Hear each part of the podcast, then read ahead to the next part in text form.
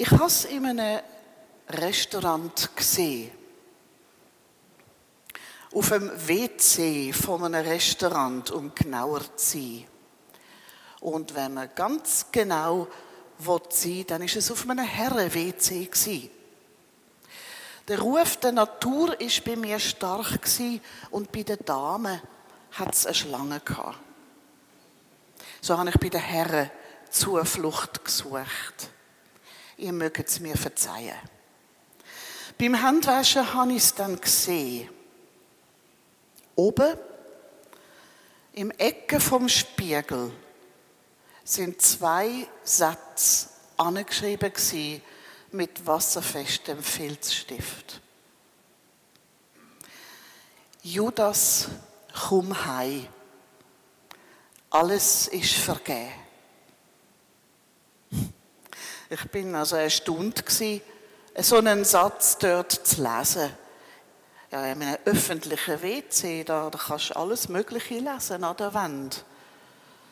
Aber äußerst selten das Evangelium. Ich habe mich gefragt, ob das ein Vater geschrieben hat auf der Suche nach seinem Sohn. Oder ist es ein junger Mann gewesen, man einen Freund oder sich selber Mut machen Oder aber vielleicht ist es ein Theologiestudent der sich einen Scherz erlaubt hat. Die theologische Fakultät ist nämlich nicht weit weg. Judas, komm heim. Alles ist vergeben. Der Judas, das ist ja einer der Jünger und das ist der, wo der Jesus verraten hat. Der Judas ist vielen Menschen ein Rätsel. Er ist sowohl Schrecken als auch Faszination. Wie ein Unfall auf der Autobahn. Man kann nicht anschauen, aber wegschauen kann man auch nicht so richtig. Die Schriften sind nicht freundlich mit ihm. Besonders der Johannes, der lässt viel Verachtung auf ihn aberregnen. Wo Maria Magdalena im Jesus die Füße hat salben und der Judas sie anschnauzt, dass er das Geld besser den Armen hätte können geben. Da beeilt sich der Johannes zu betonen, dass der Judas der Kassier war und ein Dieb und immer gern wieder einmal etwas für sich selber abzweigen. Wir hören noch vom Judas, dass er Selbstmord begangen hat. Aber auch nur, weil der Matthäus das noch überliefert hat. Alle anderen löhnte Judas gehen wie einen heißen Herdöpfel. Der Judas ist irgendwie sang- und klanglos von der Bildfläche Puh, verschwunden.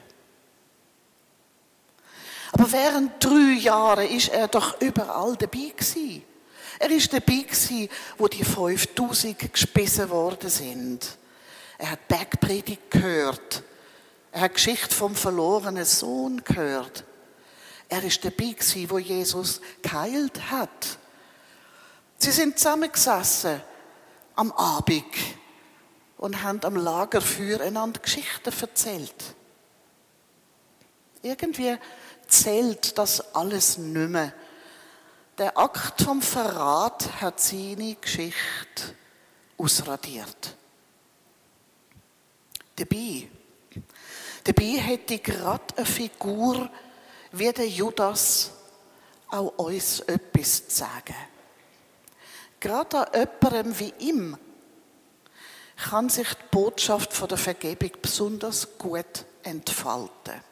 Weil ein bisschen etwas von einem Judas ist äh, auch in mir und in dir. Ja, beim letzten Nacht, wo sie zusammen haben und der Jesus hat gesagt, einer von euch wird mich verraten. Ja, da sind sie verschrocken, die Jünger. Und haben zueinander geflüstert, bin ich's? Wäre ich fähig dazu? Wer ist es? Ui, meint er echt mich? Von diesen Jüngern ist kein einziger gewesen, der sich selbst sicher zurückgelehnt hätte und gefunden, es geht mir alles nicht an. Für jeden von ihnen ist es im Bereich vom Möglichen gewesen, so einen Verrat zu begehen. Auch in ihnen ist ein bisschen etwas vom Judas gesteckt. Ja, und erst im Moment, wo der Jesus glasklar gesagt hat, dass Judas der Verräter wird sein, da haben sie aufgeschnauft. Oh, ich bin's nicht. ja, der Rest vom, vom Judas seiner Geschichte ist schnell erzählt. Er geht zu den Hohepriester was gebt mir, wenn ich euch verrate, wo sich der Jesus aufhaltet? Er kriegt die 30 Silberstück, verratet Jesus mit einem Kuss, löst ihn mit Gefangennahmen aus und dann fahrt ihm total ein, was für schreckliche Folgen sein Verrat hat und will es wieder rückgängig machen. Er will das Geld zurückgeben. Ich habe unschuldiges Blut verraten, jammert er aber die Hohepriester, die sagen auf, auf Neudeutsch, fahr ab. Sie haben bekommen, was sie wollen. Dann rührte Judas das Geld in den Tempel und geht. Und er hängt sich. Ist das das Ende der Geschichte vom Judas? Für die Geschichtsschreibung hm, für Jesus? Nein. Sein Tod ist nicht sein Ende. Sein Suizid ist nicht die Lösung. Und auch noch nicht die Erlösung. Da ist noch ein mehr drin für den Judas.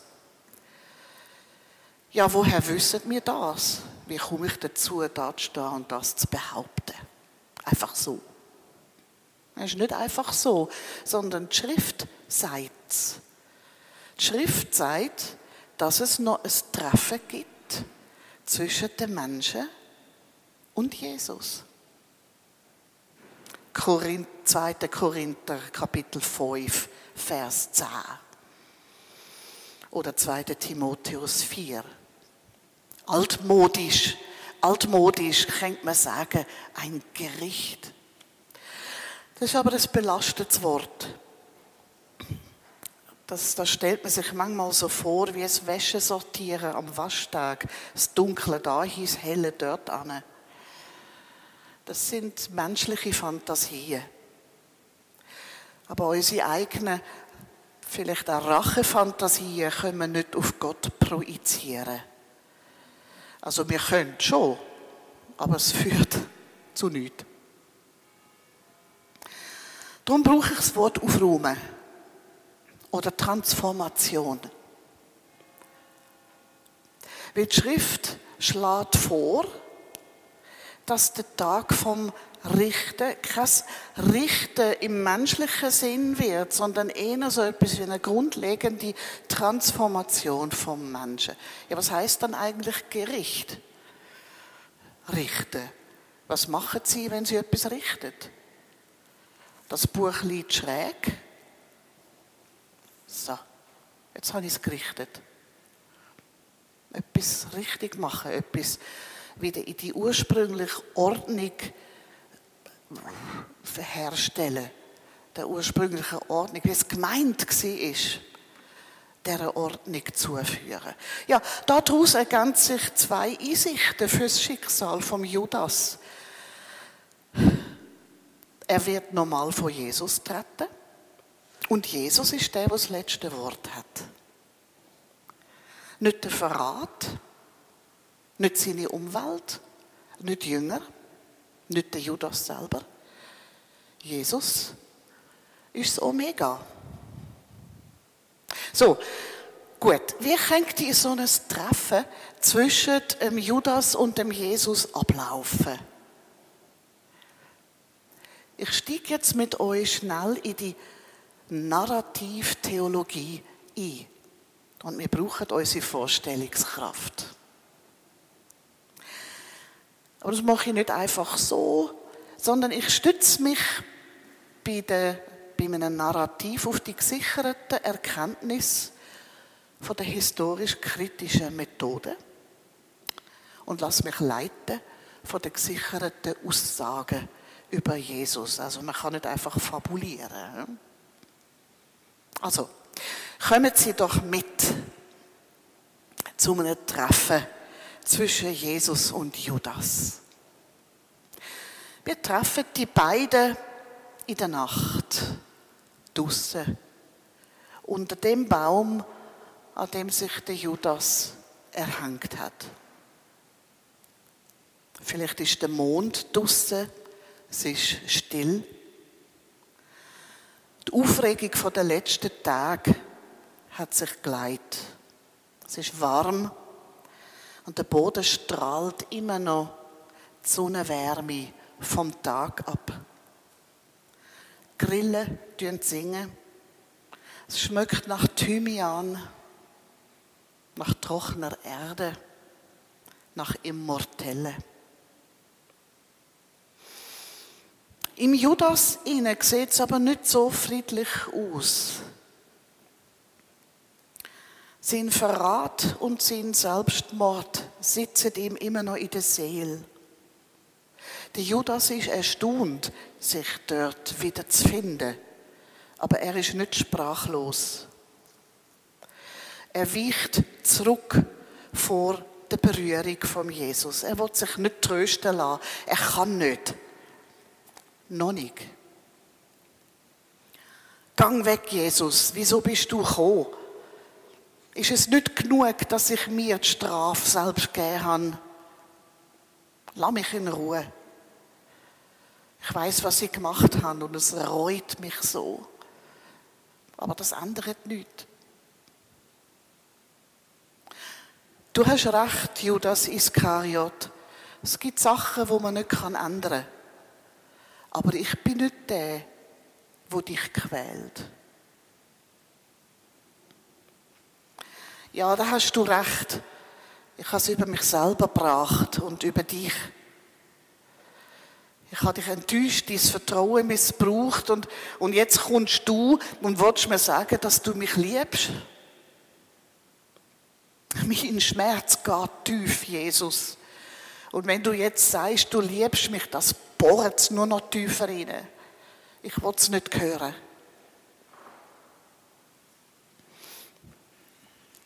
Ah, Judas, ich bin nicht gekommen, um dir zu sagen, dass ich dich liebe.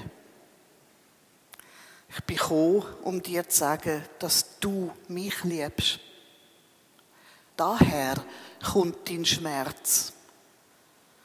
Dein Verrat hätte keine Kraft über dich, wenn wir einander gleichgültig wären. Sorry, Jesus, aber das ist Unsinn. Wenn ich dich lieben würde, dann hätte ich dich doch nicht verraten. Das kannst du nicht abstreiten.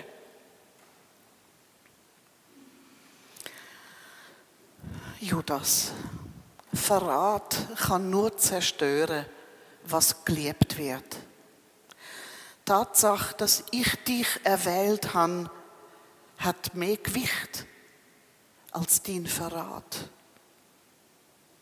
Du nicht die Macht von deiner Verfehlung überbewerten. Dein Tod trennt uns nicht. Du kannst deine Erwählung zum Jünger nicht aufheben, Judas. Du bist die Antwort auf eins von meinen Gebeten. Ich habe dich erwählt. Deine Berufung beruht nicht auf deinem Glauben an mich, Judas, sondern auf mein Glauben an dich. Du bist der Jünger für die Verzweifelten. Dein Verrat hat mich nicht ans Kreuz gebracht. Das bist nicht du gewesen. Ich habe das gemacht. Ich bin Mensch geworden, um die Macht von der Sünde zu brechen. Dein Verrat hat nicht das Geringste damit zu tun. Das war meine Entscheidung. Ich bin durch den Karfreitag, damit es Auferstehung geben kann. Judas, das ist erledigt. Das ist vollbracht. Dein Teil hast du gemacht. Du bist zerknirscht, hast Geld weggerührt und bist verwacht von deiner eigenen Blindheit. Judas, du bist verwacht. Auch das ist erledigt. Deine Verfehlung ist nicht größer als meine Gnade. Deine Scham und deine Schuld, Judas, muss dich nicht in Verzweiflung treiben. Dein Tod ist unnötig für die Tilgung der Schuld. Ich habe den Job für dich erledigt.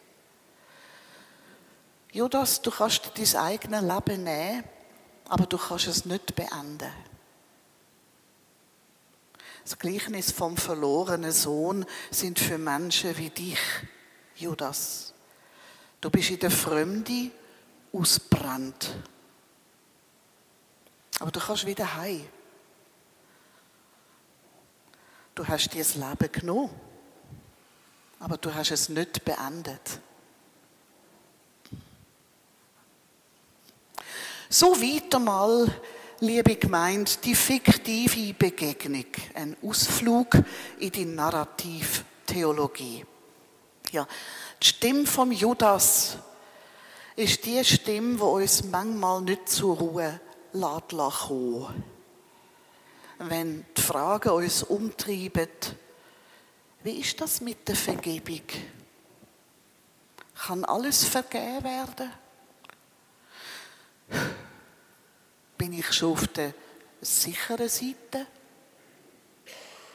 Zu was wäre ich fähig? Das Evangelium der Vergebung ist nicht am Kreuz geblieben. Wo immer Jesus ist, da ist Vergebung. Gestalt vom Judas hat das Evangelium für uns. Eine Botschaft, eine gute. Er hat nicht die Chance gehabt, wie der Matthäus, Lukas oder Markus, um seine Erinnerungen aufzuschreiben oder sonst wie weiterzugeben. Der Judas ist der Jünger vom Menschen, Jesus. Er ist nicht ein Jünger vom Auferstandenen. Sein Leben hat, sein physisches Leben hat geendet vor der Auferstehung. Er hat nur die Verhaftung miterlebt, nicht Auferstehung. Aber trotzdem hat er eine Botschaft für uns. Sein Evangelium ist das von jemandem, der scheitert und trotzdem geheilt wird. Die Gnade von Jesus ist immer größer als deine oder meine Verfehlung.